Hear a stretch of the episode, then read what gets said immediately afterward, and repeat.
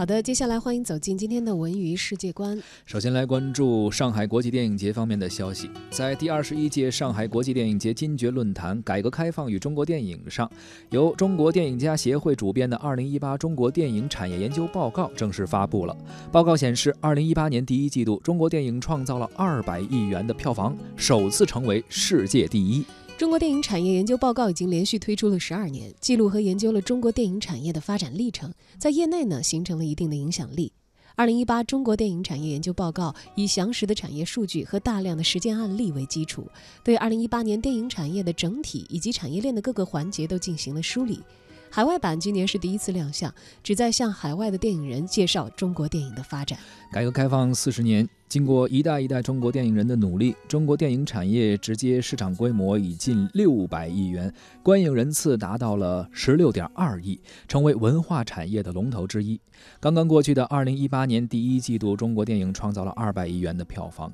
超过了北美同期的二十八点九亿美元，约合人民币一百八十三亿元，也是创下了全球单一国家季度票房的最高纪录，首次成为了世界第一。从报告的数据当中可以清晰的看到，二零一七年到一八年，中国电影市场的多样化、多品种和多类型的格局已经形成了，精品化、分众化的电影也逐渐成为了市场增量的重要的品种。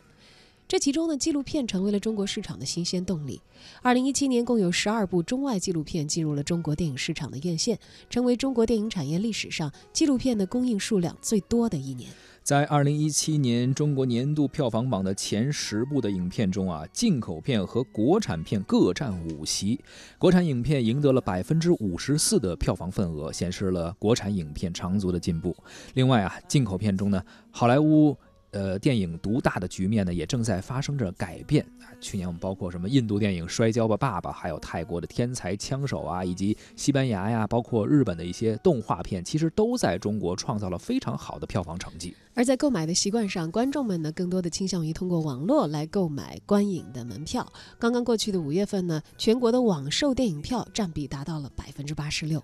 虽然中国电影市场正在高速的发展过程中啊，市场规模已经居到了世界第二位，但是呢，电影市场仍然是有着一些空白点，还是有一些空间有可以提升的啊。目前在互联网、传媒、游戏产业纷纷进入到了电影市场，呈现出了一个多元化、规模化的市场扩容。但成熟的制片公司呢，如今呢还是一种稀缺的资源。我们也期盼着吧，中国能够成为一个从一个电影呃大国向一个电影强国稳步迈进。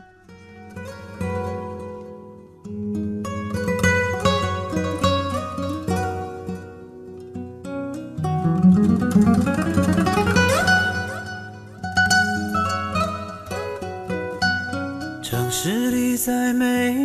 有露天的电影院，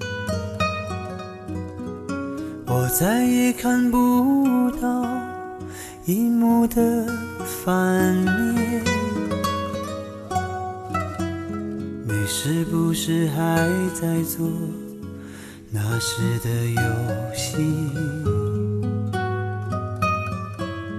看着电影的时候已看不见星星。啦啦啦啦啦啦